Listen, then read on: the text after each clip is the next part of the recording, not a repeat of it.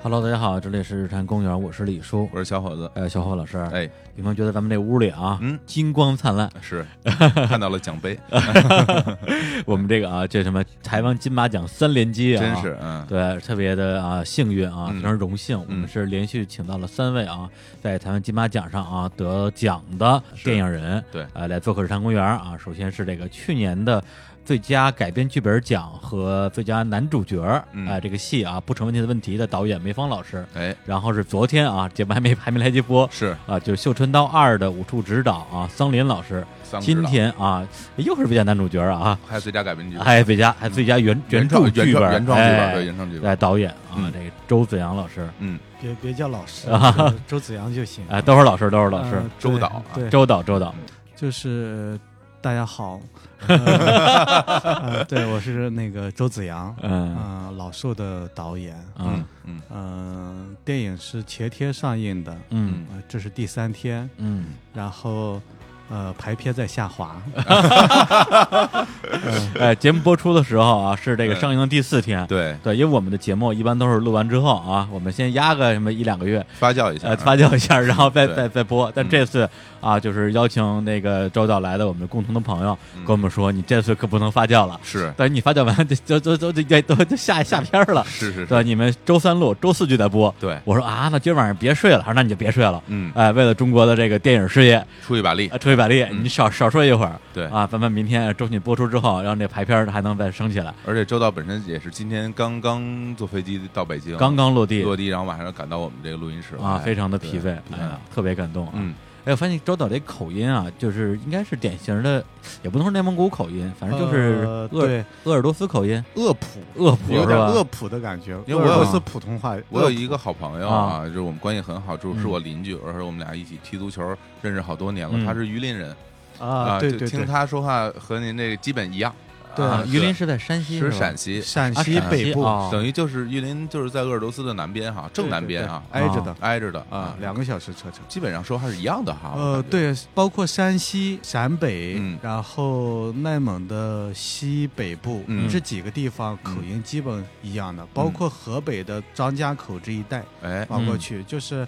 呃，我的电影的这个方言，这几个地方的人就是不用看字幕都能听懂。啊，哦，这是不是原来是一个所谓的察一个体察哈系察哈尔地区好像？呃，对，就是那边是啊包括山西走西口这一带，呃，就是西贝西北菜这 一片，对嗯对对西北对覆盖到的地方，对对就是对这对一对片。是我听他的口音就有点像小时候听那个田连元讲的杨家将嗯，啊寇准的那个口音，呵啊，那是山西 口音，是吧？有点像。嗯，对好，那我们今天进入正题啊，嗯来给大家介绍啊，或者应该是推荐一下对啊，《老兽》这部电影啊，对兽是这个野兽的兽啊对老，Old Beast 老野兽，啊，老野兽，嗯，对，然后这片儿呢，据说之前有一个原名儿啊，叫《老混蛋》啊呃，，但后来好像是这名字不太和谐，然后就改成老兽是吧？对呃，对，这个名字不好过审。哎不好过审，对，啊然后就是得必须呃另外改一个名字了嘛。嗯嗯，当时后来就想了，也想七七八八想了很多，嗯嗯但是最后就是哎，老寿这个名字大家觉得特别的精准，嗯，嗯，就是包括我电影中也有很多动物的概念嘛。对对对，嗯啊、包括老羊就像控兽一样。嗯啊嗯，对控兽犹斗，然后一个人和一个整整个这个社会时代在挣扎，在是抗争。哎是，对，包括这个名字很嗯克制，也不像老红蛋那么有一个你好像有一个暗示性的一个一个啊态度对在里边，这个呢很客观，然哎后对，这个感觉和电影的气质很像。是是，嗯，就是这种生猛的这种气质、凌厉的这种气质在里边，所以嗯就最后，我觉得这个名字比老红蛋更更好一些。啊对，因为其实我之前第一次知道这电影，还真的是惭愧啊，是获奖之后，嗯，对，一看获奖名单儿，一看里边有是几。金马奖之后嘛，哎，对，颁奖之后获奖名单儿有几个这个最后大赢家嘛？然后呢，当时我看完之后，我说，哎，这个片儿是个什么电影呢？结果刚刚有这个疑问，然后就有好朋友啊邀请我们啊，就说，哎，说那个李叔小伙伴啊，咱们、呃要不要去我们内部看看片儿啊？是点映啊，对就是好像那天一共也没几个人，也就不不不到不到五个人吧，呃不多了啊、人不多。我说啊，就给我们几个人安排一点映。他说这这个片儿啊，你们得看一看啊。如果你们要喜欢的话呢，咱们看有没有可能做期节目，嗯，我们就进去看了。然后我个人说我真实的那个心心路历程啊，嗯，我看到大概半个小时的时候，心里有点凉，嗯就觉得说，哎呦完了，这嗯跟朋友怎么交代呀？这片儿我觉得不好看。啊哦，你是这么想的？哦对，就是啊看得我其实因为老寿这个人，他讲的其实就是在内蒙古啊。鄂尔多斯的这么一个老头儿，对然后呢，就是就挺混的一个人，的确是个老混蛋，非常混，啊对，特别是刚开始的那段剧情吧，嗯就看得我心里会会很难受，然后然后对会有一个疑问说，我为什么要花时间去看一个混蛋是如何混蛋的而且就是也有一个疑问，就是为什么导演要拍一个啊？这么对混蛋的人当做主角？对，就会有这种啊疑问，而且就是说，就这种混蛋，我当然知道在世界上他们是存在的啊，嗯对，但是展现这种人的生活有何意义呢？对，所以当时我是陷入这个迷思里边儿，然后直到后来又坚持的把电影看完了，越往后看，其实我个人是觉得越能理解导演的一个创作动机吧，甚至某种意义上也能够部分理解这个剧中这个人物老混蛋，甚至他一家人的每一个人的一种心理困境。所以看完之后，我跟我们朋友就说：“我说，哎，这个可以聊，可以聊，赶紧把导演约过来。”对，我不知道小伙伴你看的时候是当时什么心情啊嗯，其实像这种电影，我个人就是看了挺多的啊对，然后呢，这个片儿一上来就是，首先给我一个就很直观的心理感受，就是冷。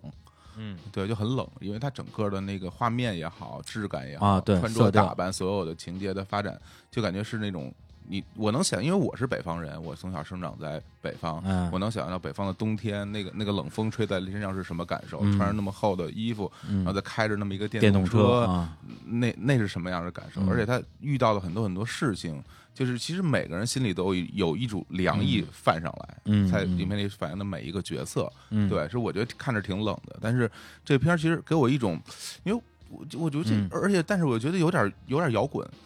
就就真的是嗯就是我就感觉是一个非常的。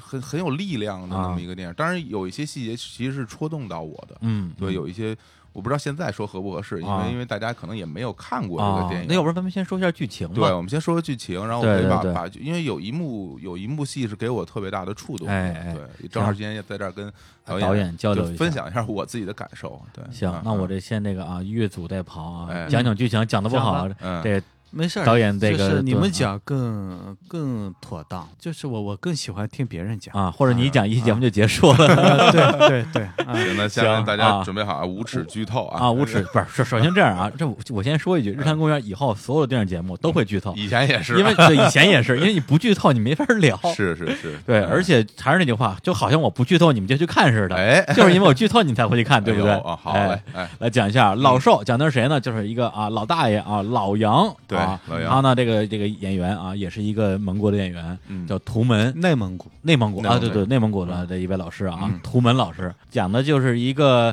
呃，生活在鄂尔多斯啊这个城市的那么一个呃大爷，嗯然后呢，他呢有一个老伴儿，那老伴儿因为就是身体原因吧，瘫痪在床。然后他按理说是应该好好伺候老伴儿，但是这个人呢，就是属于那种成天晃晃荡荡啊，也不跟家待着，嗯没事儿打打麻将啊，跟哥们儿厮混厮混。他有一个儿子，两个女儿，然后对他都非常不满意，意思就是说你这当爹没有当爹的样儿啊。但是那怎么办呢？就先忍着吧。结果后来就出事儿了，他的老伴儿在家里边呢，就是突然之间发病了，发嗯病了之后，他的病情变得更严重，是，然后他老伴儿给他打电话，这哥们儿居然不接，嗯他，他他干嘛呢？他他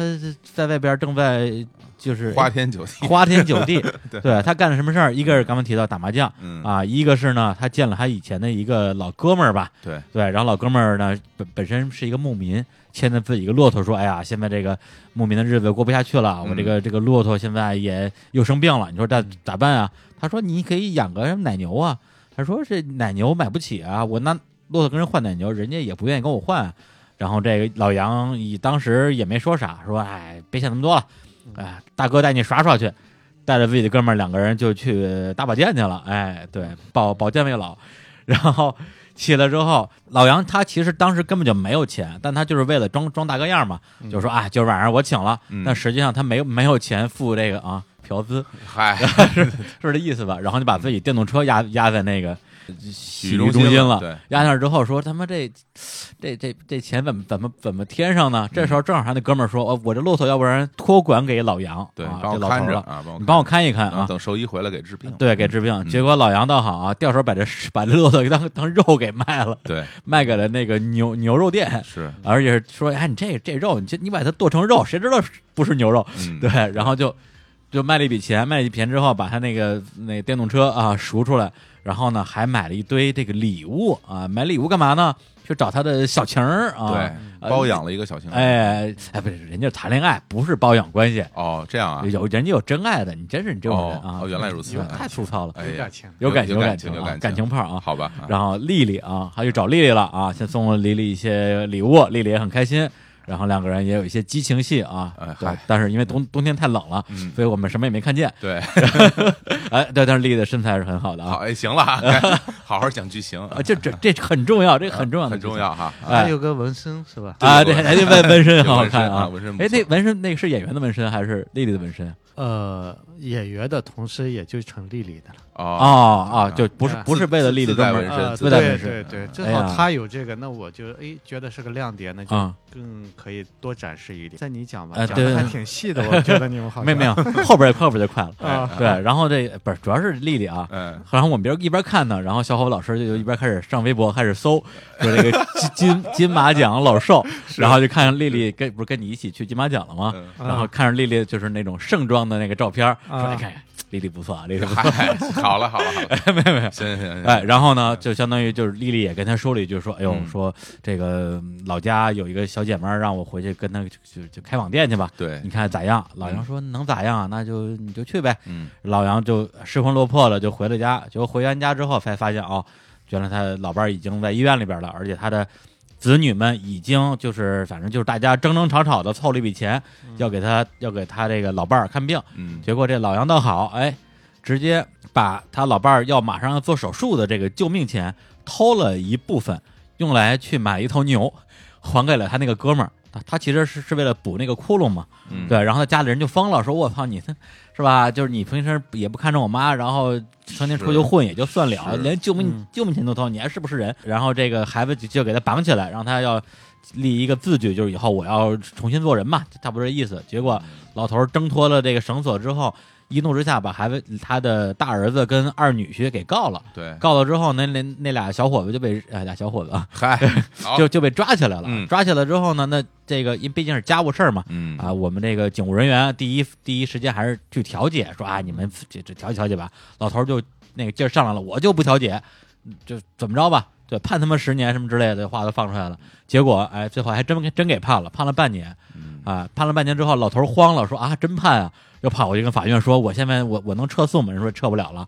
然后老头儿他等于说横到这儿的时候，突然他自己心里慌了。对他也不知道该怎么办，然后他就去做了几件事儿。第一个是找他的三女儿啊，住在城里边儿吧，去借钱，在啊榆林，对，借的那个钱数呢，其实就是他偷的那个钱数。对，对，但是他的女儿和女婿是不知道的，最后也没借给他，没借给他，他就酸眉大眼儿就走了。走了之后，他又去托了他的一个，呃，一个什么亲戚吧，就是在法律行业工作的，就说律说师这个律师啊，说你帮帮忙，把相当于把我这儿子什么的给捞出来。嗯人说啊，你这个忙我肯定帮你。最后相当于是也算是把他的这个儿这个儿子跟女婿给捞出来了，对。但是有就是这个画面，就是那他们两个人从这个看守所吧出来的时候，看见了老杨了，嗯对。但是那种眼神就是依然是充满怨毒的眼神吧，而且是有点仇视，仇视的眼神，嗯嗯嗯对，并不是说你你救了我，而是他妈的我怎么进去的呀？嗯还不让你害进去的嘛？嗯对，就是这样一个，就是没有任何和解的迹象。对，然后最后的一个画面就是他跟老伴儿两个人回到了自己的家里，呃他嗯他老伴儿当时感觉好像已经不能说话了，说不出话来那种呃感觉。，对，越来越惨，因为他折腾了好几天了，然后因为因为他是凑够钱做了手术，结果手术不是很成功，之对前就本来不是特别的嗯，对呃健康的一个状态嗯，再是加上这一波又折腾，嗯对嗯嗯，折腾的就是更惨了。对是嗯是，对他那个病本来就是不是往良性走的一就个病，对，嗯或者不是能治好的病吧？对对对，看起来类似像瘫是痪啊，看像是心脑血管疾病，哎，对，就是这样的啊设计嗯嗯对嗯，然后这个老杨最后呢，就跟他老伴儿有一段这个内心独白，意思就是说，就是我心里最放不下人就是你啊，你病了之后我照顾你也照顾这么多年了，那这个现在到这个份儿上，我觉得你活着也没啥意思，我活着也没啥意思，咱俩还不如一块儿死了嗯呢。接下来就留下了一个开放式的结局，哎，这个结局我们一会儿可以再单独来讨论。嗯反正基本上讲的是这么一个剧情吧。哎呦记性真 好啊哦是，啊！我现在都喜欢用一句话来讲了，嗯哎呦，哎，你嗯你来个一句话版本，就是孩子们为了嗯呃金钱利益，然后误解并且绑架了他们的父亲。哎，哎，这这个角误度解这有个意词思儿了是吧， 对啊对，嗯就是他，哎，那那那我们就可以从误解这个事儿来讲起啊，就是他嗯到底是不是个误解的问题？嗯，对，首先就是看头半个小时，我说这他妈是一老混蛋，因为整他有个看很完多之后特别混的事他情。的对他的因为确混，因为在这个社会上有很多事情是大家不能，就是只要这个事儿出现，对这个人就就是充满否定的，嗯比如说赌博，嗯，对，因为他上他是有赌博的赌这个博，比如对说比这如个说找小三小儿小三儿，对，嗯哎对，包括包括嫖啊，是啊，吧？嫖，嗯就是啊这些都是在社会，比如说大家如果把它摆在台面上来讨论的时候，这都是属于一种就是好像是十恶不赦的嗯行不为。不道德行为，对，对对对，嗯对大家会嗯就会盖上，就会因为这些事儿给他带上一个这人是一坏人的标签儿。嗯，。对，这个是然后普遍的最令认人认发真指的就是偷老婆的这个做手术的钱，对，对嗯虽然他偷这个钱是为了给自己的兄弟买骆驼啊，不是买买给牛为了给自己的兄弟买奶牛，嗯但是为什么要给兄弟买奶牛呢？嗯还不是你把人人家骆驼给卖了 吗？ 这这是一个大问题。哎嗯就这个问题，其实是我特别想跟导演讨论的。嗯就比如说啊，就是这个所谓的误解到底是不是误解？嗯其实您完全有机会，因为您本身就是编剧又是导演嘛，嗯对你完全有机会把它设计成一个真的误解。嗯很简单，比如说他兄弟的、他兄弟的骆驼让人给偷了，他真的是就为了帮兄弟两肋插刀，嗯偷老婆的钱。那那至少在哪怕他别的地方再十恶不赦，这一件事儿上，他道德上就是他跟他兄弟之间的关系上是没有问题的，他就是一个好人，嗯对吧。但是呢，实际你要安排他把兄弟的多的给卖了，他为了补这个窟窿去嗯偷老婆的钱。对，那这个东西是为什么会这么设计呢？茄贴吧，我记得就是不知道是从哪个嗯途径传过来，影乐经理的、济南的一个影乐经理写的一句话，哎，我们说这个形容的还挺准确，嗯嗯就是说，呃，看似有情的儿女们，嗯实则无情；嗯看似无情的老杨，实则有情。嗯嗯实际上，我是想创造一个，因为嗯，我所有的表达都是嗯通过老杨这个人物来表达的嘛，他是整个整个我我想塑造一个。呃，一个丰富的人物，嗯因为我觉得电影中最重要的就是人物，嗯是留下一个人物，他的人物可以承载你所有的思想和表达。嗯呃，那么我想塑造的其实是一个人性的真实，嗯就是老杨具备人性的真实，他不是表象的善或者恶，嗯我觉得每个人都是善和恶兼具，就嗯包括我自己也一样，嗯善恶兼具。只不过有的人恶少，是他通过各种各样的，比如说家庭教育、嗯他的成长的教育、各种学学校的这种教育，或者是他自我的一个修行，他恶嗯就是被被呃就是呃隐藏起来了，嗯并不代表说恶没有。嗯不代那表老恶杨念没有啊，对，恶念没有，就是起心动念，哪怕也会嗯对动，嗯动。这个动念可能恶就在，有的可能做了，有的可能没做，嗯啊，这个差别是这样。那老姚，我想塑造塑造人性真真实，从哪种？你比如说他找找丽丽，嗯嗯当一个一个人他的妻子病了六七年嗯这样的一个状况，嗯呃，前两三年大家对他都挺好，嗯啊、他的家人、他自己对对这个对病的人都都特别好。我生活中就有这样的经历，我的一啊个亲戚就是这样，嗯病了前两三年，每天大家都特别照，就是特别用心照顾他，嗯做饭呀，然后吃穿衣啊各方面。但是时间长了，对于这个家庭来讲，就是一个噩梦，一个对磨难一样。是就是你所有的劳动是为了伺候另外一个人，嗯嗯时间长了，大家就恨不得去逃离出去，然后你甚甚至有怨恨、愤怒，嗯然后暴躁的东西都出来了，对嗯然后恨不得就每天就是越少待在这个家里，越越感觉越越能好一点，他嗯状态好一点。嗯那老杨也是这样的状况，我觉得，我觉得大多数人碰到这样的事情都会这么做的，跟嗯老杨一样，他想逃离，一方面他他五十多岁了，他呃身体上也有需要逃离，嗯另外一方面更多的是精神方面的逃离，嗯就是找一个能舒缓一下。就是精神层面的，嗯不是那么太压抑的状况，嗯嗯所以他找丽丽是他的人性的选择。嗯嗯嗯我换做我我自己，我觉得跟他可能也一样嗯啊、那个不是是你跟老婆好不好的关系了，嗯，就是这这是他自己的一个选择。对，那那他的所有行为，比如说他对鲁布森，嗯就是他那个兄弟，对他对鲁布森，包括他自己呃挪用那个钱，嗯对老杨这个人，你看他呃，你你看他的想法，你是通过他的行为来看的，看到他的想法，嗯对就看他不是一个自己容易轻易说想法的一个人，是啊、通过他的做来了解他的想，嗯是这么一个人物。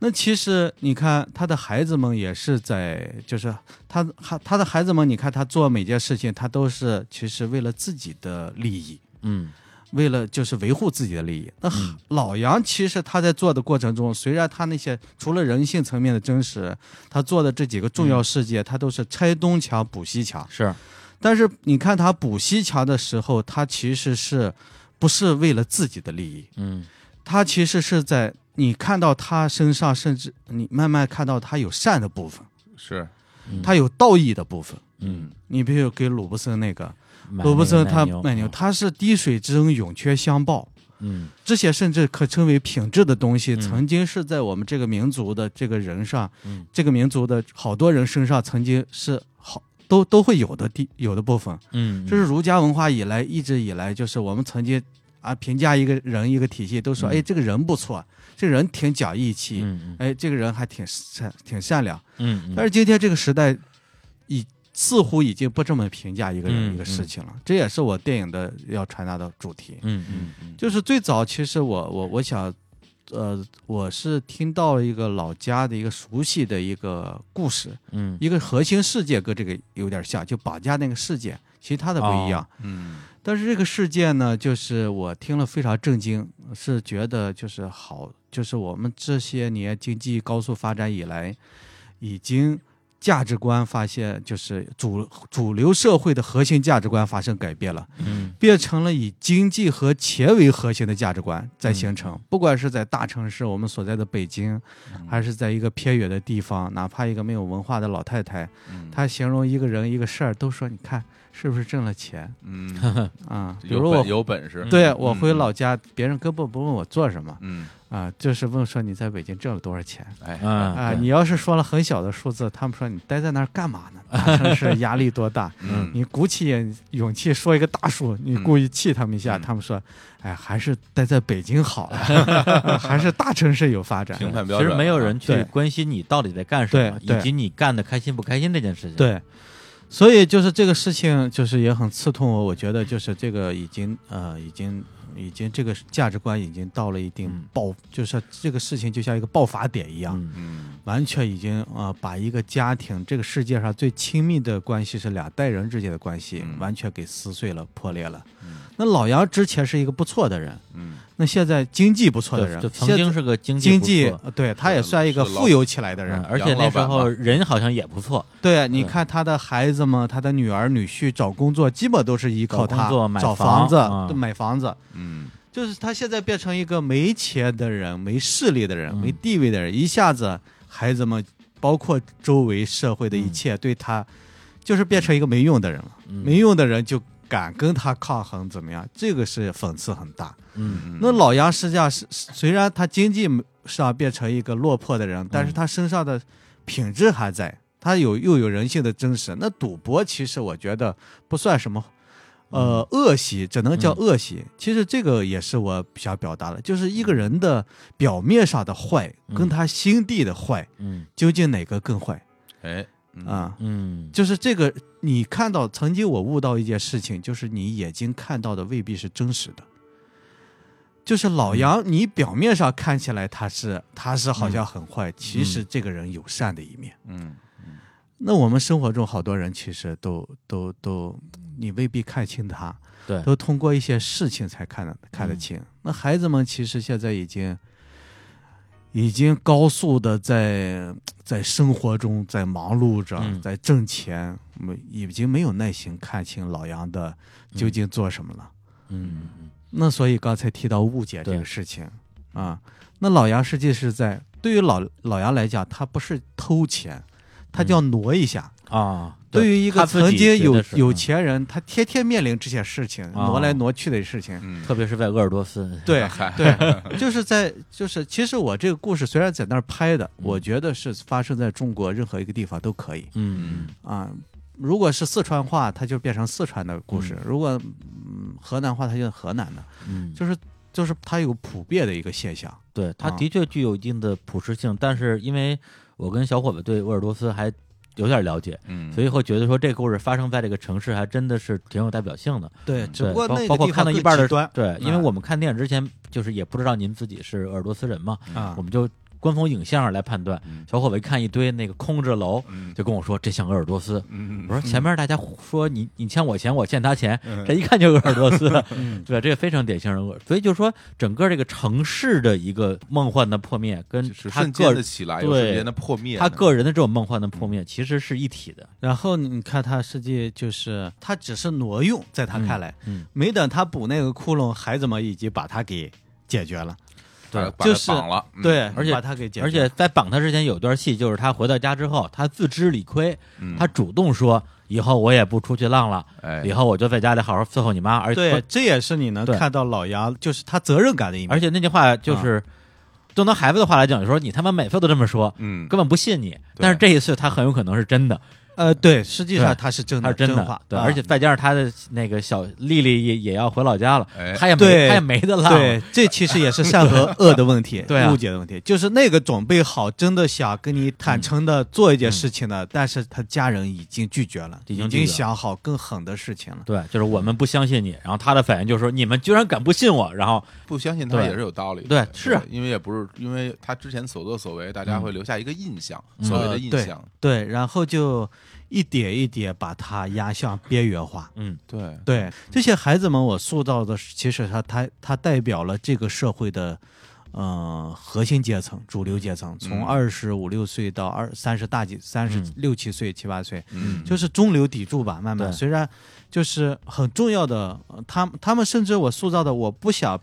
他们是一个穷人，嗯，嗯，他们是类似是一个中产阶级吧，嗯差不多，有啊一个差不是多，普通人吧一个是个啊公务员，啊呃，比普通人要强，要是吗强一点哎啊，他大儿子大儿子修是车的一个修车厂老板，啊老板老板啊对老板是老板一个有个小公司，那对叫哦修车厂。对，然后他的大女儿是呃，类似是一个公务员嗯啊啊，他的女婿也是公务员，对是政府类的那政种。府类的啊小呃就是政府类或者企业类，你能感的感觉到，其实嗯对是小女儿也类似是差不多这啊样的。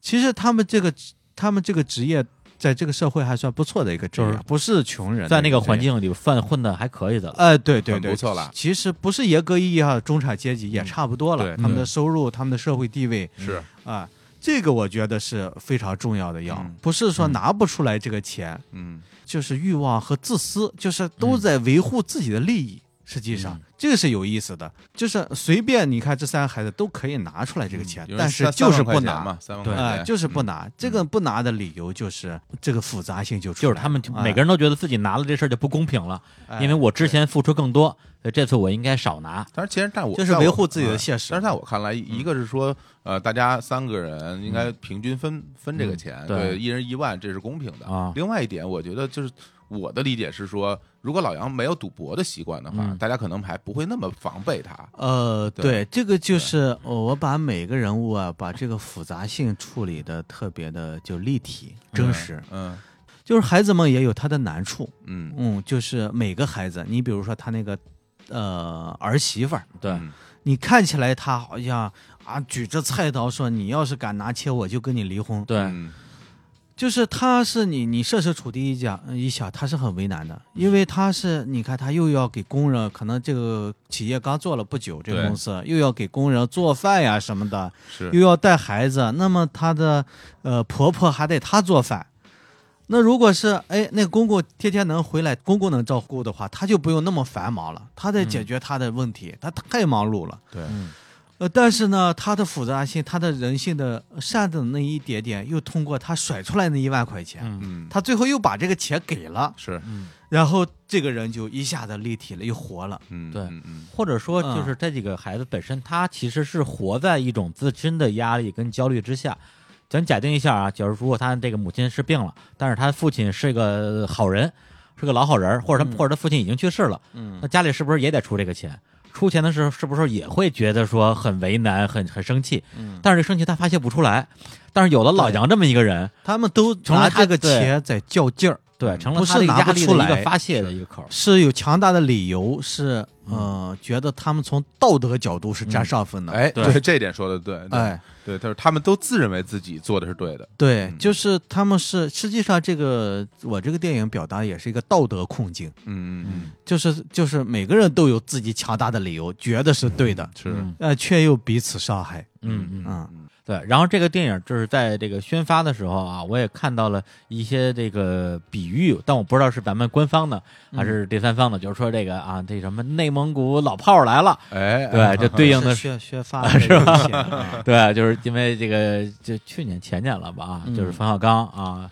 导演主演的那个，关虎导演导演那个老炮儿啊，嗯非常火。嗯从整个人这个从形象气质上啊，他的确嗯他也算是个老炮儿吧，对。但是呢，我看这个又网跟老炮儿不一样，对我们内蒙没有这种老炮儿的嗯说法。但是我看网上也有一些说法说，你与其说他是这个内蒙古版的老炮儿，你不如说他不如说他是中年版小五。嗯对，就对这个也其有实这样呃，这个我啊说法我觉得还蛮有趣的老年版小五或者是啊，对，老年版的小五，对，嗯包括它里边的这个剧情的设置，对，因为嗯小五那个电影我也很喜欢，之前节目里也嗯聊我过，也喜欢。对，里边就是三段嘛，跟亲情决裂、友对情决裂、爱情对决家裂，庭对对，就三段。然后到了对咱们这也个是老都少把里他给边，抛弃了。也是亲情、爱情、友情，嗯，对，这样一个三段。我不知道就是在创作的时候，你我不是就是有没有向这个电影去学习或者致敬的部分，或者被它所影响？就是你一个人在这个社会中，你最重要的关系其实就是家庭。嗯第一是家庭，嗯第二就是你的就是，呃，如果有女朋友或者是有有有，恋就人，是恋人，那就是爱情方面，再对就是你的朋友，你对你嗯你你所有的离不开这个环境啊，嗯，最多再加上你的一个事业。啊，这个这就是就是在这个环境嗯中，对每个对人都对离不也开是。那你表达都是这样的，对你任何一个人物，他所有都离不开这样的嗯状况。嗯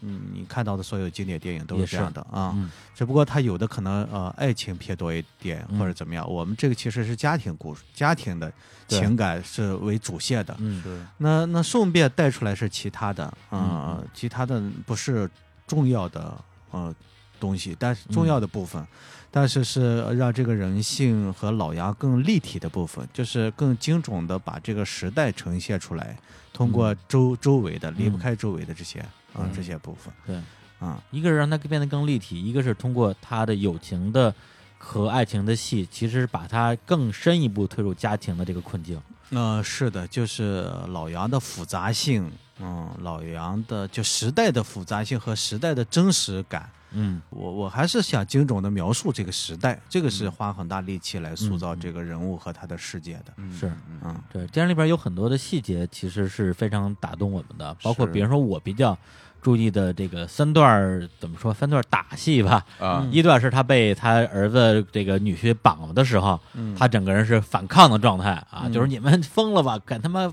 绑我， 对，但是，是最后他是吧，这个毕竟年老体衰啊，嗯是被人被人绑在椅子上了，嗯，这是一段儿，他是本个人本身是非常愤怒的反抗的那么一个状态。嗯第二呢，第二段其实不能算打戏了，就是他从他三女儿家里吃了闭门羹的时候，嗯，对，就他去借钱，他对三女儿其实已经心软了，说啊，要不然借给我爸爸，呃，想当年咱买房的时候，爸也帮过忙。结果他女婿说了句话呢，其实你听也挺在理儿。他说：“你爸是帮过咱们，但是现在你爸把你这个大哥跟二跟那个二姐夫都弄到弄到监狱里去了。嗯咱们要是借给你爸钱，这不就相当于背叛了你这个你大哥跟跟你二姐了吗？嗯这嗯一这么都一有理由，都有有理由，强大的啊理由然后。他媳妇儿对一说：“哎呀，你这么说的话，嗯的确是我借给他的话，相当于我我就叛变了嘛。”那最后拒绝了他对爸。本来我以为这这个老杨会再什么大发雷霆，结果他嗯他好像有点怕他三女儿这两口子吧，对，就三眉打眼儿就出去了。呃就出去的时候，他三他的女婿咣当一关门，直接就那门就是不小心啊，嗯拍他脸上拍一脸血，呃，就他流鼻血了，对对对，啊就是流鼻血啊。啊，他居然一声没吭，嗯默默的就就拎着一个破塑料袋，里边装着可能几百几百块钱吧，啊，对，就走五百块钱，嗯啊五百块钱，意思就是说说你买点饭吃，拎着那个就走了。啊。然后第三段打戏呢，就是他在街上有几个这个操东北口音的小哥啊，我不知道是哪儿的人，呃卖就房是的，嗯，呃发房地产传单儿的传单的啊啊，，实际上他啊东北口音，我啊们当时找的也是两个东北的啊这对东北口音还是学准确，还是挺 那个，他很自然就流露出来，就是东北的， 对啊呃就干啥呀？干啥呀啊跟谁俩呢？呃，对，结果俩小哥过来嗯就给他发传单嘛，结果他当时正一肚子火，没地儿发呢，骂人家，然后骂人家，嗯然后还推着人两把，对，嗯人家说：“哎，我 知道我们哪儿来的， 直接给给他臭揍一顿。”嗯这次他他是想反抗，实际上是没有任何的还手之力的，嗯对，让人对让人打的这个头破血流的。对对，其实这三段其实是就是见血的戏吧，嗯对，包括第一段戏，他其实头也破了，啊，对，也地流了下血嗯磕破了，对对头磕破了。对这我觉得代表他整个人的一个跟这个世界反抗，然后一步一步被逼到一个墙角，然后最啊对后就对只能投降那个状态。对，越来越呃没有反抗嗯能力了。对啊对对，嗯投降是就是街街头的时候，在嗯街角的时候，孩子们呃就是那个他站着，然后嗯孩子们出来，嗯那一瞬间就是完全他的啊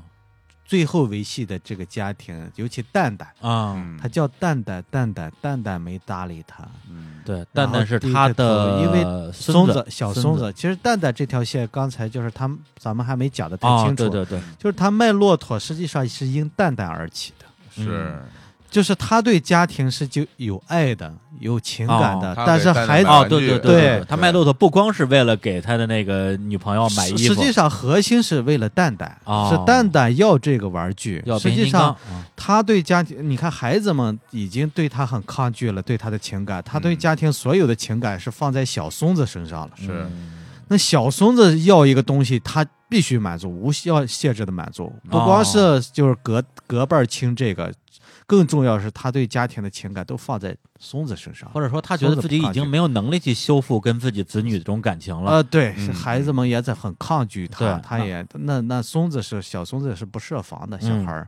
那只要是他要无条件的满足，哦对，他拉着骆驼，然后去找他的小孙子嘛。对对然小后对对松他子他想哄小孙子高兴啊对啊，他说你你你你，咱俩就哄你高兴，你跟我好。哎他其实对他的情感，对然后对小孙子坐上骆驼说喜不喜欢？不喜欢，那你喜欢什么？我喜欢变形金刚。 对哎，对这个也是我的一个，对嗯其实也是有一点小讽刺，就是对孩子们已经不喜欢玩这种东西了。嗯，不像我们小时候非常喜欢这种玩骆这种驼，啊，都玩变形金刚，嗯这个东西才才够现而代。且他他他嗯自己就是嗯这个老杨一个人牵着一个骆驼，在一个繁华的城市里面行游走走的那种嗯画面，对就是与这个社会之之间那格格种不违入，嗯那种啊违和感啊非常强烈。对啊嗯，对，我相信也会有人拿这段戏去比较那个老炮儿里边那个鸵鸟的戏啊。嗯对，你刚才说老炮儿呢，其实我很坦然，嗯这是我的剧本是一三年底开始写的，哦，然后一五年底剧本已经写完了嗯啊，嗯一五年九月份的时候，嗯所以他，呃，他是呃应该是一五年元旦上的，嗯是吧？嗯一五年一六年元旦上的，嗯所以说也是具备某种巧合吧。嗯，啊，这种巧合可能是人物的年龄等等，嗯实际上，呃，老炮儿他是以前年轻的时候他是个小炮儿啊啊，他以前是个小混小混混小炮儿，后来是老炮儿。嗯老杨呃年轻时候可能不是小炮儿，哦老杨对是对之前他是自己经济随着经济大潮的发展，嗯他变成了他可能敢做，老板呃冯程是个大干款儿，对他是一个胆子很大的一个人，嗯胆子很大的人，中国都是挣钱了。哎，哎，他是这么一个人，他是什么事儿都敢做、嗯啊，敢说敢做，不停的就折腾，嗯是这么一个人。你看，他就现在身上也有这种的习性，能看到对对他不停的折腾。这两个啊片儿精神内核差挺多的。啊老炮儿的对精神内核其实是一个老去的、曾经拥有一些话语权的人，在试图维护原来的规则和传统。对嗯他面对社会变迁以后，他会觉得你们这些新来的，我我才是代表着什么叫规矩啊，嗯应该怎么做啊？对他要维护这些东西嗯，但是他无无力反抗。那那我觉得老杨这个形象，他是一个就是自己落魄了以后，然后嗯就是嘖非常在犹如困兽，在在这跟谁是这搏斗的那么一个状况。嗯，这个对是两个精神内核之间的区别。嗯对对啊，我那个在我看来其实他的节奏啊，各各方面，它是一个类型片，嗯商业类型片。嗯对嗯啊，我这个其实是个作者电影，是啊，嗯就是他还是始终为了就是反思这个反思这个时代的问题、嗯社会问题，嗯啊嗯，这种就像刚才我们又聊，就是孩子们，你看我塑造了孩子们的真实，也嗯塑造了、每个人都是为了，就是每个人都觉得做的都是没错的，特别对的，嗯但是就核心的选择，你深深思的话是不一样的。 是实际上，他们这个选择其实是为了自己的自己的利益不受伤害，嗯是不停的说解释是其实这样，但老杨实际上根儿是不一样的。嗯对啊他这不一样嗯，就我就想起，就是我印象最深的一个场景啊，就是就是老杨跟带着他那个兄弟啊那牧羊人，哎呃然后两个人去洗浴中心，哎然后在那儿睡了一宿，消费了老杨很仗义，对哦实际上老杨很仗义，然后第二天呢，早上起来嗯老杨从那个墙里边弄出一鸟嗯啊，对，后来他对把那鸟给放了。嗯，就这个画面，这个这个桥段我印象特别深。我当时在看的时候，看到他把这个鸟放了以后，他自己站在窗口那个背影的那个画面，嗯嗯其实我心里特别难过。嗯但是，嗯但是我那个时候不知不知道我为什么那么难过，嗯嗯就是心里很不舒服。嗯后来我回去以后，我就慢慢琢磨，然后我就越想吧，这就是这这出戏就对我对我印象特别深。从嗯他最开始的那个发出声音，他去寻找，嗯到最后他放鸟，整个这过程让我让我挺有感触的。就是嗯我我嗯我觉得有几个点，是我想跟大家分享一下。就是第一个就是说。嗯，他去听他去听到那个墙壁里边有声音的时候，嗯他就过去，然后他就试图去把这个墙弄开，然后把嗯想把里边东西找出来。嗯其实就这一点，就是我当时我看的时候，我其实挺害怕的，嗯就是我不知道里面是个什么东西，就是嗯，他，但是老杨是一个就是。我觉得特别符合他性格，他是一个特别混的人，他不，他根本不害怕，他也不在乎里边是什么，他他就想拿出来嗯看一下。嗯然后第二点就是老杨徒手把那墙给撕了，嗯对，对吧？然后，然后我当时，你知道我李叔，你知道啊我我当时第一第一想法是什么吗？我说啊这宾馆如如果找我来赔的话，我还得赔人 钱，对而且他手啊他是是他身上没有钱，嗯然后他就直直接就给抠坏了，抠坏，嗯然后都把嗯墙皮给撕了。这一点就是老杨其实是一个做事儿特别折腾，然后又又不太计后果的那么一个性格，对对，对，所以这两这一点幕符合他的人，就很符合他的性他格，这个对人对然后他嗯拿出了把这鸟拿出来以后，他放在手里，他真实，属是一于只他乌真实的是一一面嗯只乌鸦吧？那个是呃还是个最早剧本写的类似是乌鸦，啊但是乌鸦不好找。我们啊拍摄的 时候， 啊。然后好像也挺贵，一嗯一弄一只得两千块钱，哦 远远超出我们剧组的预那算。真是，那最啊然后那啊弄了一个五百块钱两只，好像是呃红嘴鸽子，黑黑全身是黑的，但是嘴是红的，是有这么一种啊，对，鸽子长得是挺哦鸽这子是黑鸟。拿着这个，然后在窗口给就给放了，放了之后，他就站在窗口，一个背影拍过去，就是最后这一幕就让我感觉特别的难过。后来我就想明白我为什么会难过，就是有几个点，就是首先在整个通篇里面，老杨其实没有朋友，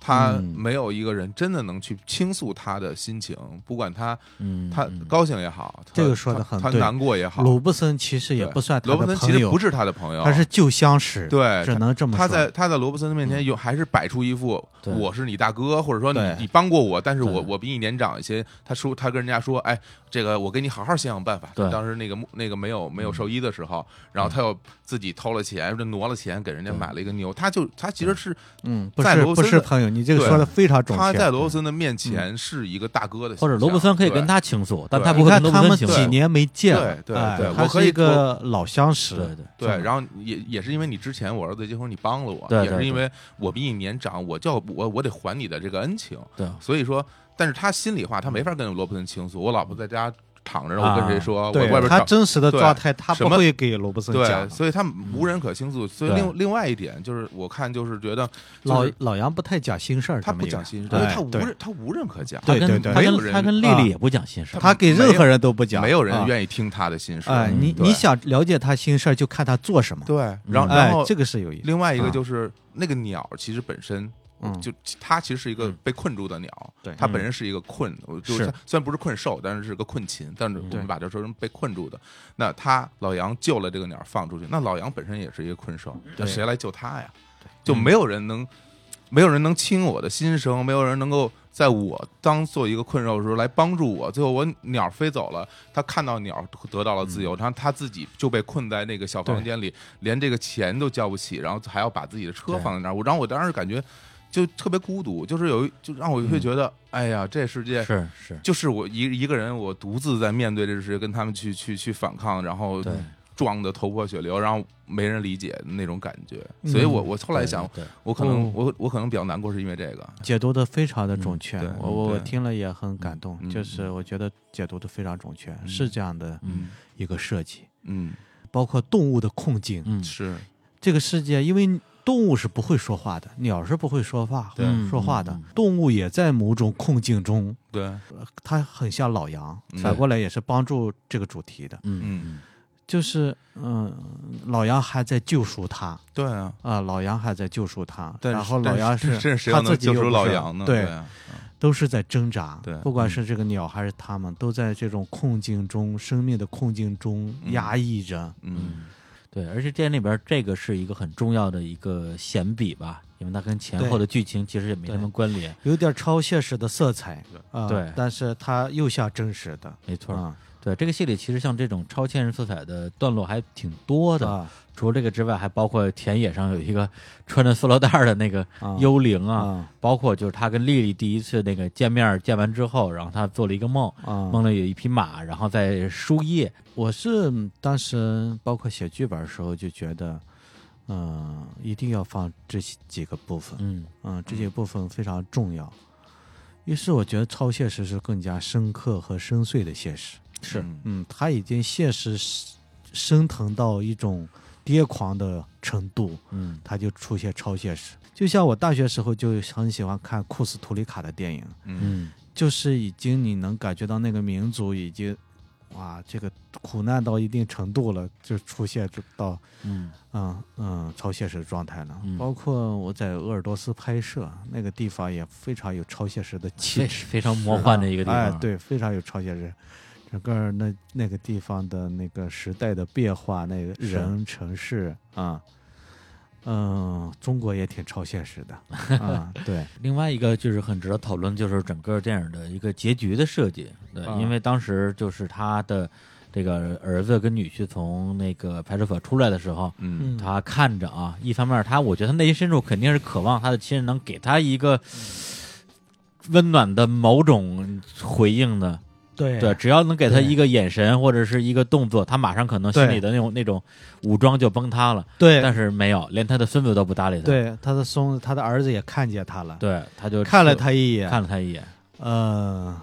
很冰冷的、嗯。嗯钻进了车里你。注意到没有？嗯他那个车其实还算是一个比较中档的车，就不是很便宜的车。嗯呃，是对呃，是一是个个 B 级轿车，对啊、也对是雅阁嗯啊、嗯，就是就是每个细节，这种道具的考据对都嗯是就符反合就他们反映身出份来的。啊他们当时的那个嗯收入状况。对对，就我嗯刚才说的是中产阶级是对符合的是啊、嗯他们的呃房子家里的房子都是比如三室一厅的对，他们的车每个都有车，嗯然后工作都很好，嗯啊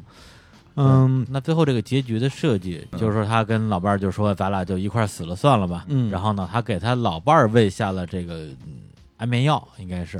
呃，你可都可以理解，啊就是两种药都你觉得是就哦是开放式的，等于他也没但是、嗯呃有些人能理解到大概是什么药吧，就是、嗯但是开放式的明确是什么药都可以。嗯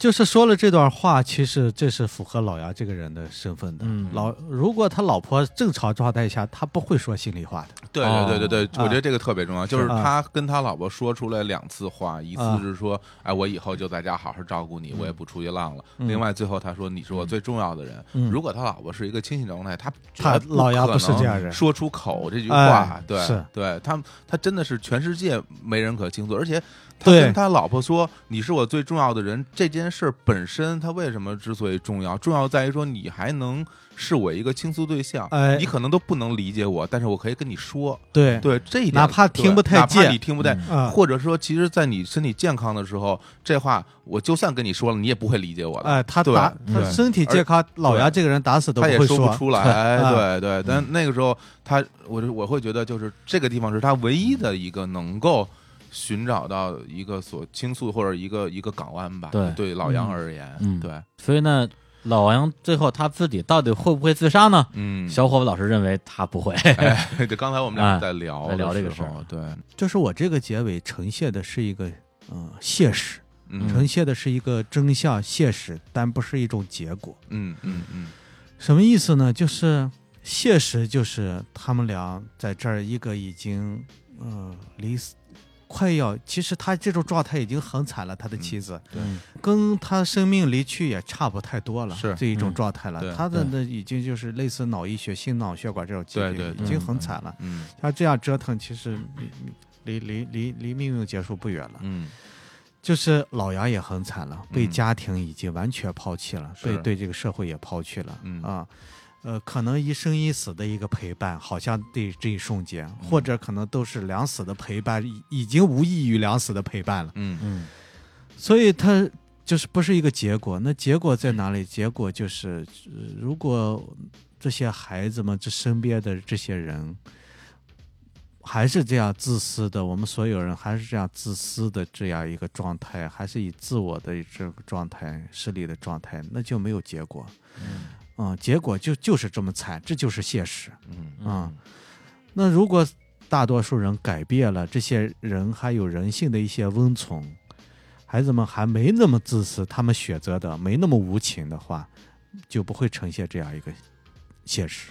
嗯所以，所以，所以，这个，这个，这个，不管是安眠药和是正常的药，都差不多，嗯，他们都已经到了一个最边缘的一个状态了。是啊、无处可去了，同时但是又待在家里，待在家里好像是相互陪伴，又好像是相互诀别，然后那是，然后还是一个傍晚，对，啊、前是一个黄昏对的、很肃穆的一个状态下，对啊，他的妻子还是躺在他的病床上，对，他躺在沙发上，嗯好像是在等待，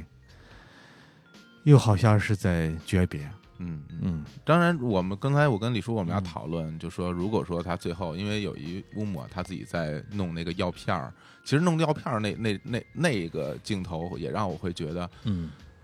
嗯，就和就和我期待的是一样的。嗯就是为什么我会这么说，是因为其实那个镜头他一直在用勺子去嗯切那个药片儿，他不停的那药片儿放在水里，但其实下一下儿一下儿，但嗯其实那个药片儿很硬，它在水里并没有怼融着化你的内心的感觉，对，然后一下一下就戳，嗯嗯但是它本身这件事儿，它是一个相对来说徒劳的过程，你可以不在里面去搅，嗯但是你一下一下去弄，然后我就会觉得。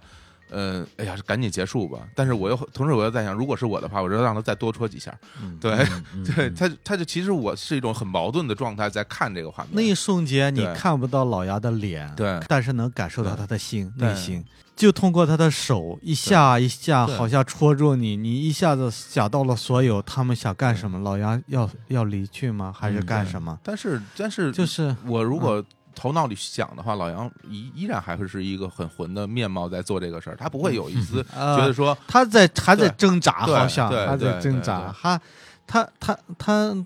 哪怕他的他这一刻，不管是离去还不离去，他嗯都一种还是以一种不懈的状态，对对对对，这也是我为什么说啊他就是，如果是真的是安眠就药是的话，他也不会选择就是去自杀的死也是他的一种挣扎，对对老就是我我觉得他。这个时候，他这个这种反抗的力量，包括他之后，嗯如果这件事儿老杨可能会去想说，哎，我我我要不要一块儿，干脆我们俩死了算了。他可嗯能转念一想，老杨就说他妈的凭什么？我凭什么？我凭什么去死？就是就是对他的生和他的死都是他的态度对对，他是一个嗯那么混的人，对啊啊，他不会轻易认输的，啊对啊，对无嗯无非两种结局嘛，一个是这个药就是安眠药，对一个就是不是安眠药，对但这两种都是他的一个态度。你看上一幕是街头是把他给诀别了，但是老杨这个人就是这样，他也自己喝不喝那无所谓了，嗯就是啊、嗯你刚才的这个这个解读是嗯嗯对，因为这个片儿我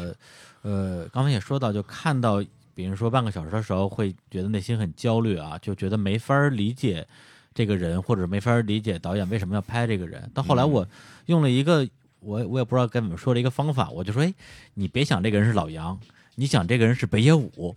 是吧？嗯嗨对，也是那种满脸横肉，对，嗯又臭又硬，戴一墨镜，然后去去耍混，你会不会觉得好像变得没有那么的不合理，或者这个人没有那么讨厌了？对我用了这样的一个很奇妙的一个呃拉开距离的方法啊，对。但后来我自己想了想，为什么哦我拉开这个距离之后会我觉得感觉你们俩的看的感受还有点不一样，还是还是不一样？哎嗯对嗯对，啊对，我就说为什么我看这片儿的时候，我就拉开距离之后，我会觉得比较能接受呢？就在于说，呃，比如说我平时看一些偶尔打开电视机会有一些什么吵架的那种节目，嗯，对，就是一一堆一堆人戴着墨镜，然后就是家里的人什么儿子跟这个父母互相指责那种，我是完全嗯就肯定看不进去的，我觉得特别可怕，就是没法理解。对嗯这个家人为什么会这个大家最后惨烈到那个程度？当我看到那些节目的时候，啊我哦我会认为我跟那些人虽然大家说的都是普通话，但好像我跟他们不在同一个次元，我完全不知道他们在想什么。哦嗯，对，或者说我没法理解那些家庭关系特别恶劣的人到底是为什么变那么恶劣的。啊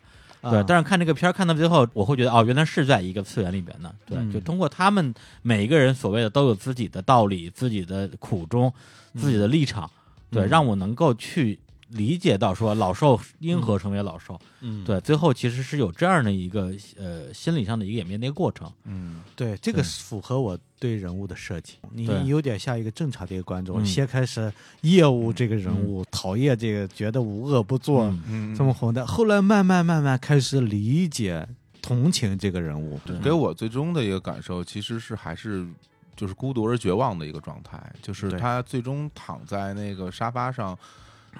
然后等待日落，然后夜幕降临的那么一个状态，其实是会。让我会觉得这个他还会好吗？这这一切其实是往黑暗的方向去走的。嗯对是的对。他尽管可能会第二天天一样会亮，但他能不能等到天亮都说不好。对对对，是这么一个感受吧？对，而嗯且而且我尽管对就后来人物越来越丰满，越来越立体，我能理解他，但是我也没有对他有没有什么同情。说实话，嗯我对他没有什么同情，包括对他嗯所有的家人，我也没有什么同情。嗯，就我对会觉得这个是有意思的。每一个人，我觉得都呃都，对，对对对。这个是有意思的，是就是不需要同情，对，不需要，啊。而且你你嗯你最终你你从他身上你引看看自己，你跟他一样孤独和绝望，你嗯你你你是不需要，你你没有立场去同情别人，对这个嗯这个是，对对嗯，嗯嗯好，那刚才我们也这个讲了讲这个电影里边的一些比较重要的细节吧。然后这电影背后呢，呃，我们也有一些事情其实是蛮想了解的，对。包括我看网上有一些采访说，这电影拍摄过程之中什么这个什么多么的困难啊，对，对什么刷爆信用卡甚至两块啊那钱那 个是不是拍摄过啊程？，那那是之前的经历。啊，实际拍摄过程非常的顺利，嗯啊，嗯嗯那是我嗯就是一一一一年以前的，哦，一一那零年以前的很早了啊啊，对，那还还没是辞职呢，那个呃，对，那个是第一次辞职，就是哦嗯以就一直也就是断断续续工作，那是之前的一个就是之前在二十八岁左右就想做一个电影，嗯然后。嗯，当时辞职了，然后身上也很少的积蓄，然后就嗯写了个剧本儿，然后但是也找不到投资，那嗯身上那点儿几千块钱积蓄早花没了，嗯，然后就那真是没多少硬钱，硬扛着。当时一共六千块钱，然后从西去了趟西藏，回来就剩两千块钱了，写了几个月剧本儿早没了，嗯然后就硬扛着。当时就一直警醒，就是因为好多重要导演。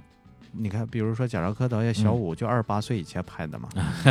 就是好多重量级的导演，那个昆汀是二十九还是三十、嗯好啊好，实际上电影史重量级的导演都是三十岁之前或者三十岁左右，处女座，有就点处女座就有出点来有点。了觉得紧迫了，呃，是吧对，就是啊我觉得越往后会越嗯你会，嗯、包括好多二十六岁都有拍的，就是嗯我不想给自己找理由一直拖欠下去，是就是实际上有的人用两千块钱、五千块钱、几万块钱都能拍电影，嗯就是我不想也不想拿钱找理由，我就我不嗯想被自己又屈服，又给自己找个理由再拖欠下来，就死扛着，嗯嗯嗯直到完全扛不动了，然后尤其有一次，就有一个朋友知道这个事情，他哭得很伤心，嗯他觉得应该改变一下状态嗯嘛，生活状态。我觉得说的非常有道理，确实，当时想找二三十万投资，找不到，自己嗯每天生活又特别惨兮兮的，嗯啊，同时又在好像在死扛着创作，一边嗯在想着下顿饭的问题。我是那个段时间的事儿嗯，对。那这个电影因为是本身那个监制是那个王小帅导演嘛，啊，嗯对，那我不知道这个片子里边，比如说有哪些部分是他会给你一些直接的这种帮助，或者是讨论呃，剧本上的吧，剧本上啊嗯呃，拍摄和后期基本上没什么。拍摄他去就去了一次现场，啊，而且是拍完差不多十多天了，嗯啊，十天左右，一共拍二十三天嘛，嗯拍了十多天，拍差中途制片部门有个事情他去了一次，然后嗯去完现场就是溜达了一一会儿，然后拍拍照片儿就就，然后晚上看完素材之后，他嗯当时看完素材他也很激动，嗯嗯当时是在一个就是 DNT，就是管数据管理数据的一个房间里边，嗯然后当时有场记啊、管理数据那些叫 DNT，他们都在。他看完之后也很激动，他第一次看嘛，嗯第一次看拍，因为重场戏，我所有的重场戏第一个星期全部都拍完了，嗯嗯嗯绑架戏、法院戏、医院戏都拍完了。哦嗯他看完之后，他说给他们几个说，他说你们都不知道这个电影拍的有，就是有多好。 当时哎这么一说，我心里也有底了，嗯就更放心大胆的往下拍了、嗯嗯啊，嗯因为。其他几个人确实不太知道，很麻木的，也分辨不出来，就是 就是没有回应，嗯我只能自己心里清楚，但涂蒙老师清楚，我们俩啊我觉得最清楚，嗯其他的可能都是有点一知半解的感觉。不知道你在干嘛。对嗯，只有我和涂蒙老 师说，哎嗯，我们俩心里每天都特别有数，说，哎嗯，这个拍的，尤其，呃，杀青前的前一天，我们俩坐在他的房间里边，嗯我们俩不说话，在微笑， 嗯，高兴就是啊，高兴，就是满意觉得嗯就觉得剧本中想呈现出来，就是剧本中该表达的、该在的东西都嗯呈现出来了嗯，而且就是那个质量，我我们俩心里有数，质嗯量还是不错的。嗯啊然后呃，那个小帅导演，就是我去 First 创投会的时候，已经写到第八稿了，就哦是主体啊，感觉都差不多了。但是我们又花了差不多两个月的时间，又修改了七八稿据吧。嗯对，又据说一六共十六稿，对，嗯、后来又慢慢的就是拍摄前后又改了一点点，就是嗯我们哪怕每每每次，比如说改几句话也算一稿啊，那当啊、然，就是只要改就算一稿。嗯嗯呃，有有几个段落就是，比如说他觉得就去榆岭之前再加一点点转折的东西，嗯然后就加了个法乐的戏法院写啊，啊、这个是嗯、小帅导演这边，然后、嗯呃台词这边他觉得我之前因为写的有一些满，嗯嗯他觉得应该更精炼一点。嗯啊后来我觉得是，嗯然后哦、就就更精炼。就嗯每次的方法是，比如说他提出来一些角度和意见，然后我我我就重新去细花一，慢的话会十几二十天，快的话几嗯天，一个星期一个星期左右会写出来一稿。嗯但是我是就是就是他的建议，我觉得有，哎。可以的，我放进来。我觉得是值得商榷的，我就不写。嗯，嗯嗯，就是再呈现出来再 说，就是用这样的方式，对我对不会对对全拿进来，哎哎嗯或者说你也不要直接跟他讨 论，啊呃哎，，不不，这段戏我我不想就是看对 对对，我就是，呃，因为他提也不会提具体的点，嗯因为自己创作还是在我来创作哎，他呃，他只是说是不是再加个什么东西啊嗯，反再转折一下那呀。等于最后那个调解那场戏是后来他是觉得是不是再怎么样一下哎，然后嗯那就我我我我来创作这些具体的嗯，但是嗯就等于是有一个创作者跟你互动，这是很重要的，嗯而且是我我还比较信赖的创作者。哎，就是如果我发给朋友，我会不听，哎完对全、完全不听那 肯，定因为我觉得他们理解的各种偏差可能 还没未必啊没准没确没有读懂，是就是庆幸或者怎么样一件嗯事情是是同样是一个创作者，我们对基本的判断是一致的，嗯，对比如说台词等等，我认为确实可以修，嗯这个是对一个东西的判断是一致，所以来得快。呃，你如果是一个商业片导演或者怎么样，完全对一个东西美学判断是不一样，嗯这个就要了命了。那是对这个呃，当然呃小岳导演是非常资深的、有经历的、有有有有有这么一个导演，第六代非常重要的一个导演。嗯去现场呢，其实他也说过一句话，他是个导演嘛，就是很肯定也烦别人又来一个导演在那儿，所以他就现场就说，现场就导演在就行了，啊哎我我也不愿意去，不去了也没用，嗯 哎，挺好，包括现现场有人说导演他哎一看。嗯，这是他的原话。一看别人在叫子 牙呢，一哎呀般现场导演不是一个导演吗？都叫导演，嗯哎，，对，一看就哎嗯，那他也不不哎，嗯待那也了挺，好的，哎对，因为我对听说过也有那种天天在片场待着的兼职，哎是，吧？对对，我觉得这就是一个是嗯经常创作的一个呃这导演啊作为一个介质，他那个他烦另外一个人在这儿，嗯，就是他觉得现场就是一个人说了算，哎嗯，对因对为他对长期的创作，任何一个人来了都是干扰啊，嗯没用。对，因为这片儿当时我看的时候啊，我就是有一点担心，因为那时候电影《老炮儿》出来之后，这个掀起了一些这个女权浪潮啊，就嗯批判直男癌。嗯我说这个片儿出来之后，没准儿又要被批判了。他这么混，在里边儿就是做这些事儿，嗯我不知道就是最后在这个现在，比如说出来之后，口碑上啊有没有发现有这样的一个情况？那我觉得就是我如果是一个厨子的话，嗯就是嗯我自己做了一盘菜，嗯嗯我心里有数。嗯他有他最核心的顾客，嗯就像你做了个四川火锅，很嗯麻辣，有猪脑，各种各样的东西，嗯那外国人来了，他就是会崩溃的。嗯你不必为这个烦恼，嗯，嗯，他自然有他最合最想吃的一波人，他他特别喜欢。嗯有人能啊有人能懂，啊，对，这就够了，我不用为说，哎呦，老外说嗯这他妈什么东西啊？然后崩 溃了，那个是自取自取烦恼。嗯对我我我完全不在意这个事情。主最核心的观众，嗯，呃，能读懂他，嗯能理解他，这就够了。是啊。啊那咱另外一批人啊，我之前一一直认为肯定是这个片子，比如说这个口碑啊，重要的一个支持的群体就是影评人群体啊，嗯因为这片儿就是作者电影啊，文艺片儿，而且就是金马拿奖的。嗯，结果呢，我就是在电影还没上映，我们当时还在看点映的时候，我发现这个片子的那个豆瓣里边有好多的一分儿的影评，来自一些很熟悉的影评人的 ID。嗯后来我就特奇怪，我说这这怎么回事儿啊？嗯后来就也也是有一个你们的内部人士跟我说，说这个跟导演可能有点关系，说导嗯演在豆瓣上给自己起了一个这个豆瓣 ID 叫“杀死影评 人”，我说这然后然后把人得罪了，我说啊，我说真的假的呀？哎呀说，这事儿怎么回事儿？啊这 ID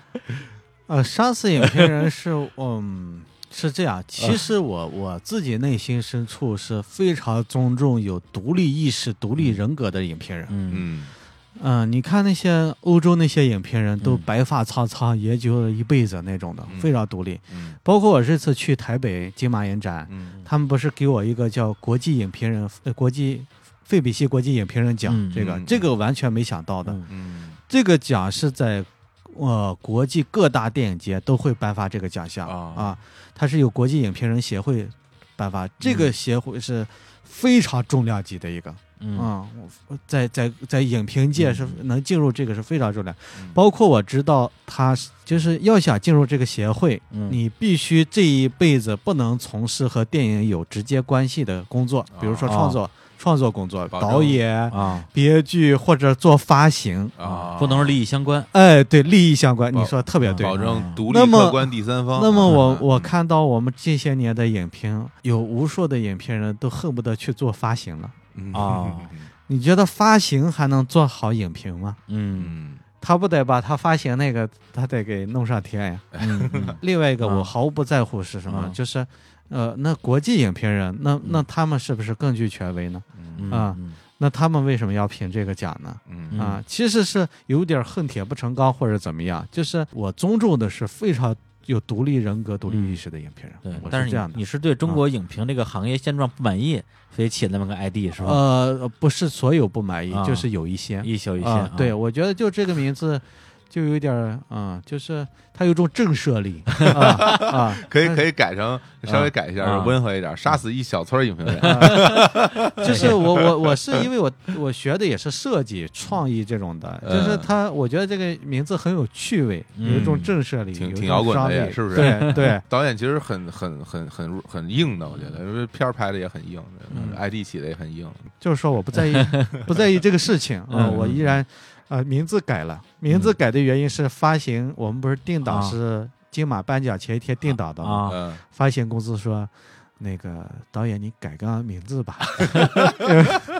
要不然就是他们觉得就是怕更怎么样，啊呃引起别人的误解，或者说不要把话题集中在这件事儿。哎， 哎，对。那么我就改了一个非常朴实的名字，嗯子阳。好啊嗯，很朴实。是，嗯 对，其实最后还想再聊一下这个呃，所谓在中国国内的作者电影的创作困境的问题。嗯对，因为你之前很多年拍广告嘛，对，呃，而也没很多年，啊啊，也就一三年，我13三年十岁啊嗯辞职到，哦、就是去年之前吧，就是我的生存方式嗯对是靠拍拍广告，对嗯但是也不是那种大广告，啊，大广告还拍不上。哦，然后，但是也不像职业广告导演那种干法，职业广告导演是不停的，这个活儿完了再下一个，啪一个一个。嗯我是比如说能干了一个活儿，嗯啊觉得能生活，我家里能活能一挺段个啊四个月、三个月，啊，我就不干了，啊哎，我就就写剧本儿，嗯也看下个月不行了，这个嗯月再干一个。啊，我觉得是这样的，就对维持我的生活就可以了。对，相当于你把自己的这个真正的电影的这个理想吧，啊跟生存问题两个两个哎，对两条他路嗯解决我的生存，分开解决。对对对，因为有的人也很坚持啊，我一定要用自己满意的电影赚到钱，呃，对否则在处女座之前投资也不好拉，那根本不可能实现，就不太现实嗯然后对，又是一个文艺片，我很清醒，嗯就所以就是我得有我的解决方式。是，嗯，或者说你作为一个作者电影的一个导演，你会觉得现在的生存的状况是嗯非常的艰难的吗？因为我这是处女座，嗯呃，我的这个就是职业生涯才刚刚开始，嗯我只能就说我之前的状态，嗯或者是呃，就对是呃此前的状态吧，就说因为自己的此状后态的吧我也不知道嗯是对怎么样，嗯但是也不会说是多会有太大的变化。嗯我觉得可能给我带来的变化是我能稍微接点儿成本稍微高点儿的广 告，嗯，这个是这是可能 的，但是艺术片不会带来什么盈利的。金马导演给啊，拍你看广告现在的啊那些、那些、那些、那些票，这两天的票房不不是很好。嗯我们的电影才三天，今天、昨天才三十来万的票房，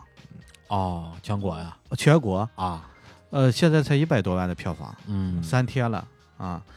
然后就是它不不可能带来什么嗯、嗯太大的盈利，也许能嗯带来小范围的盈利，能让他们回收成本儿，嗯嗯然后呃有一点点收收益。嗯呃，这几年的艺术片都是这样的状况，对，就是能能能把成本回收起来，做得好了稍微有一点点，嗯，这样的话，嗯、就是但是赚那一点点钱，其实就跟打平也没什么区别。呃，对对，是是这样，但是也不像商业片那样就完全可能像赌博，嗯这儿呢就是可能会有一点点，哎，嗯，但是不会多，今年最大的那个黑马就是冈仁波齐，哎，对，那个属于特例。那个真是特例，那个卖了一是个我亿们最后这么多年没出现过的，对那个属于不是正常其他的文艺片的一个状态了。啊，其他的文艺片可能撑死可能两三千，大多数一千不到，嗯几百，大概都是这样一个对对，基状本态上，嗯啊这个一朴一树也有一份功劳，这是啊， 对。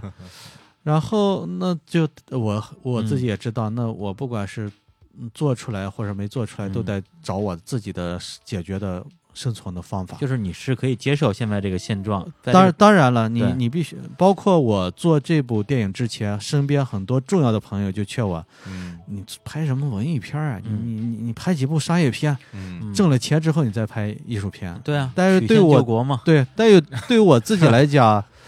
呃，电影是嗯、呃就很重要的一个事情，甚至对上升到很神圣的一个事情。嗯我不愿意把它跟商品、产品做成一起，呃，当成一个回事儿。我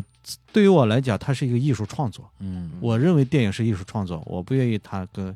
我如果从事商业行为，我觉得拍拍广告就是分已经开是商业事嗯事情了，嗯这就是艺术创作。嗯就像你让一个严肃作作家写几本呃畅销书再写吗？？嗯我觉得等于杀了他们，嗯，他们不会这么干，他们宁可说我在大学当个老师，我同时做啊、嗯，嗯呃嗯这个，对，就是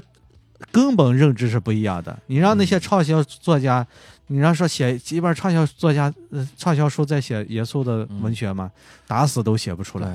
但是有这是很多两类人但是有很多第五代、第六代的导演，很多的作者型的导演，后来都去呃拍商业片了。有好多，你比如对啊台湾导演，他就没这么干；嗯日本导演也有没这么干的。嗯，这对跟人有关系，咱们就说我觉咱得咱，们大陆嘛哎，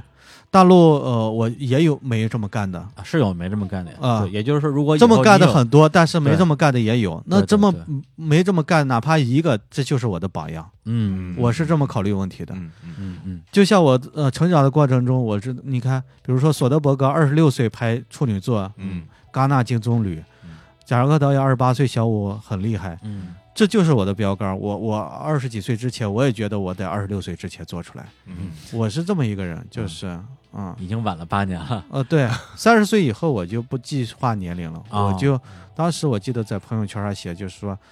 就是不要去说，要去做，用嗯做来表达说。嗯，再就是我写剧本一三嗯年、一四、年的元旦时候，后来我把这句话删了。嗯从那儿开始以后，我就想每天是不是往前一点点，哎，嗯这个比你计划要重要的多。你今嗯天此时此刻做了什么，嗯是不是比昨天又往前一点点？嗯啊、我我我基本这样开始做事情了，我我也不不计划年年龄了。嗯啊，就每个人的个体都不一样，嗯所以就是嗯，生计问题个个人个解决个人的吧。是。啊，那下面这个作品刚刚就拿了这个奖之后，对你接下来的这个创作啊，比如拿投资啊，肯定会有一些帮助。肯定会的。对对对，啊那你接下来的新的作品在筹划期了吗？还是要呃，有一个故事梗概了，原计划这段时时间写剧本的人，嗯看来发行完了之后才能写了，嗯也是一个，嗯、两个家庭之间激烈的，呃嗯，发生一个事件、嗯引起的，也是，呃，也有这个精准的描述了这个时代，其实也是道德困境。嗯你看我这个电影也是这个，讲的是道德困境，嗯这个时代，同时有些人性层面的这种反思。嗯，然后还是兼具故事性、戏剧性和哲学性，这是我的一个方向、嗯啊。我我不喜欢把我的电影做成那种懵懵的、很沉闷的，然后那个镜头呆呆的长镜头。就是曾经你看我们第五代那些呃嗯导演的经典的作品，八十年代末九十年代初，对嗯他们都是很好看片子，嗯但是表达非常的深刻。嗯是嗯，一就点都这不也沉是闷嗯对，就是对艺术片也可以多种多样的方式的。对，只不过此前的这些年，好多的艺术片写的太过沉闷，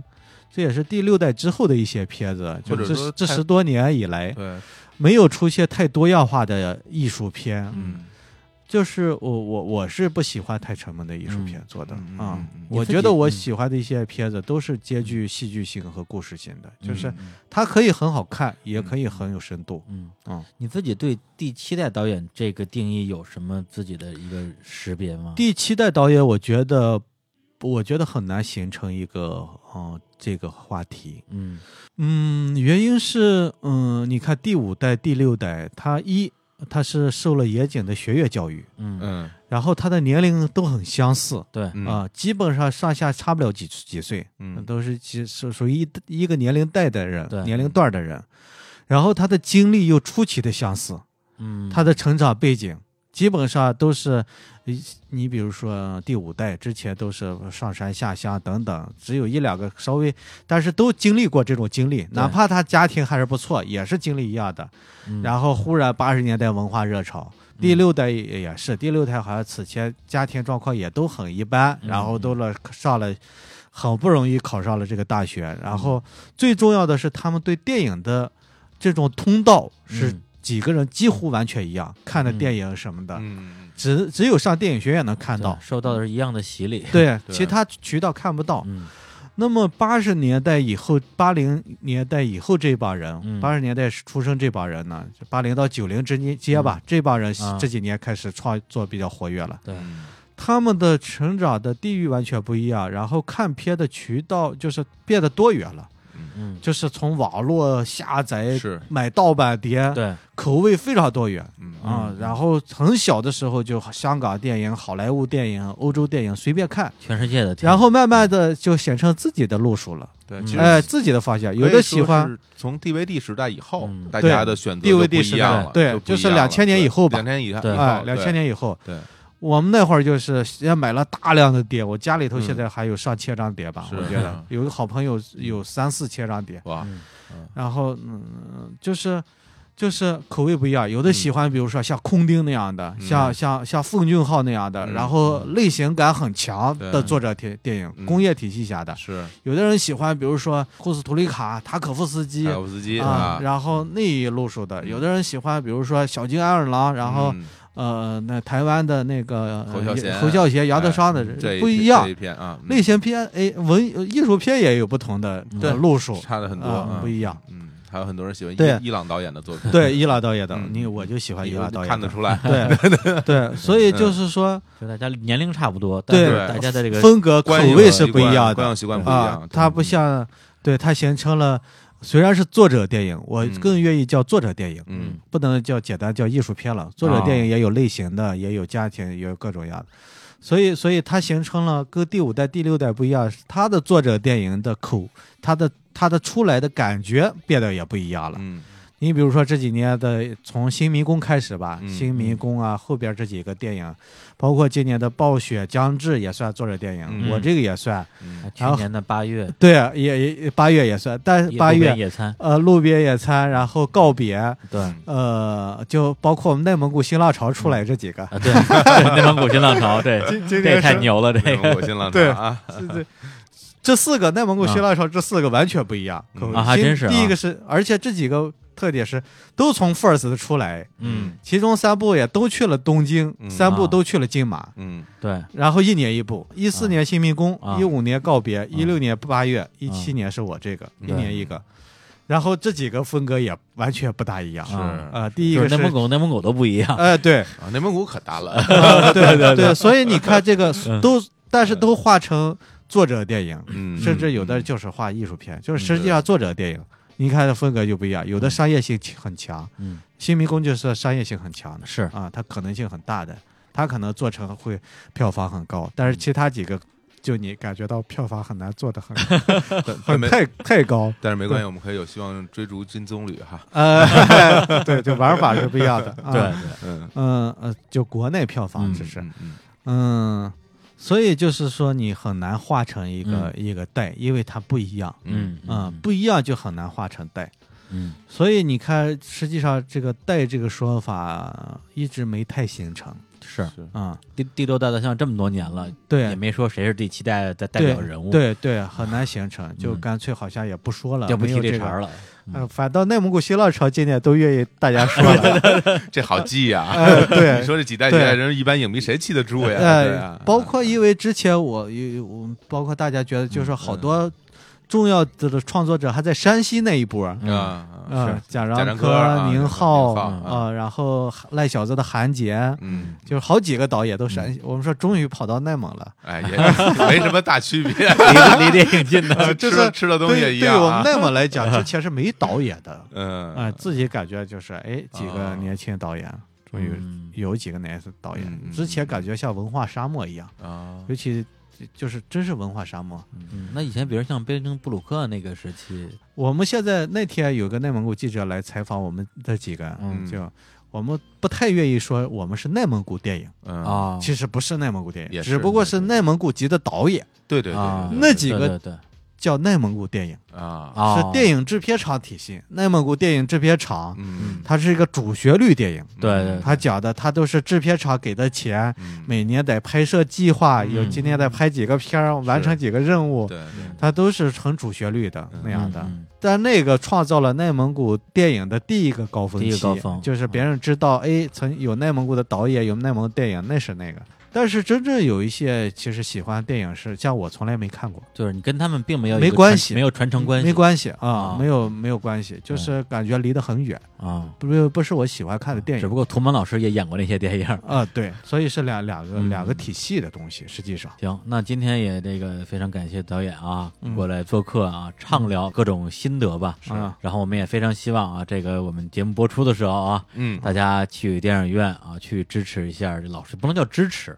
对啊对，应该说欣哎赏一下对，去欣赏一下看老一寿这部看电一影。下，对，就是他说的这个欣赏，跟你说刚才说那个同情，嗯嗯，我觉得都是一种呃呃啊，刚是吧？支持啊，呃，刚支持支持和啊跟和同同情。对，哎，我我之前没有人给我了解这个同情，刚才你对一说，嗯我觉得说非常准确。嗯，同情好像有一种居高临下的姿自上态，而下，而且就，好像你多好还要同情他，是吧？实际上大家都一样。而且很多那个时候都是要同镜子一情样心很廉价的啊同情别人其实是为了让自己觉得自己好而已。对，支持好像是说你那个啊不 好，好像需要支持对一啊，下。这这导演这么惨原来如 此，啊 对，就是是你如果很迫切的话，你嗯就去看。啊，那这个是我觉得需要的。是没错啊嗯啊嗯，行，那我们最后呢，再带来一首歌啊，嗯这个歌本身也是这个电影里边的一个配乐。因为嗯，这次这个看的过程中，那个小伙子老师还问我说：“哎嗯，这电影到现在都没有音乐？”我说：“其实有啊，你没听见。嗯音乐很宋宋很宋很雨哲，很重要的音乐人啊，宋很雨重哲要的是吧独立音乐人。对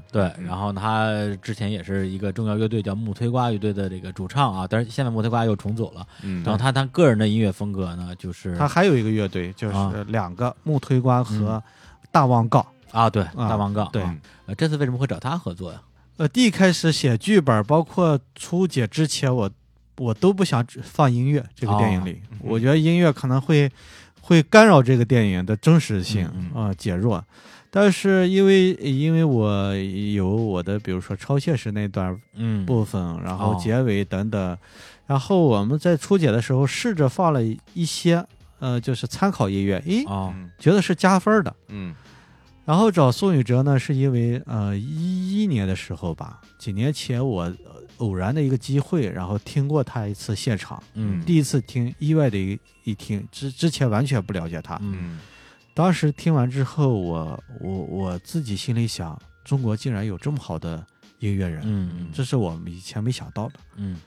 那、呃当时就后期剪辑的时候就，就准备找音乐的时候，我一个嗯朋友就问我说：“你想找谁嗯啊？”我说：“我第一备选就是宋雨哲，啊正好他很熟。嗯然后我有两三个朋友都和他很熟，啊然后正好他、呃、他说：‘那那我帮你、呃推荐一下吧，嗯引荐一下吧。’我说好。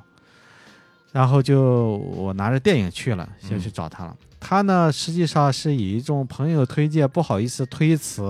呃，见了面说看一下，意思给你打发走这种心态的。啊第一开始，啊嗯因为他两个乐队又很忙，然后嗯他也有孩子，各种事儿什么的，嗯然后他也那段时间有纪录片儿什么找他做音乐，他都推了都。退了，嗯然后两个人也就是一看就那个状态，就是啊，行，坐下放看片儿吧。嗯 看着看着感觉不对了，就是我能感觉到，看完之后嗯他非常的兴奋，嗯啊他说这个这个这个事儿我好好考虑一下。啊然后他他后来说他特别喜就是他特别喜欢他嗯他要做这个事儿，嗯他一定要做。嗯嗯就是这个电影被他打动了，完全改变了他之前那个想法了。嗯，他没想到这个电影是这样的，跟啊你一样，你也没想到中国有这么好的音乐人，对对对，他也没想到中国有这么好的导演，对对对，他可能有这种感觉吧。 对，然后就呃就做了。嗯嗯啊，做做完之后，后来这这个就是有四五个段落吧，差不多、啊四五个段落，，嗯啊不多。如果是多的话，我觉得会拿金马的，比如说最佳音最佳配乐原创啊音乐的提名之类的，嗯就是呃还是很棒的。除了片头片尾，然后在几个超现实的段落出现，嗯对片尾这个稍长，其他的是不多，可能嗯体量不大的原因，是但是是片尾这个还是非常。就是有力力量感的，就是很还重要很而且很不错，而很重要的，而且不抢，啊、不嗯抢，不抢就是和嗯和气质很搭的，是啊、一对层一层的，你能能反思到电影中此前的一些东西的对。好啊，那我们最后就用这个宋允哲给电影做的配乐啊，哎呦，来是吗？结束哎这个期的真是节目，惊喜啊！哎呀， 嗯行，然后嗯也跟大家说再见，哎，嗯拜啊拜。好，拜拜。嗯，拜拜。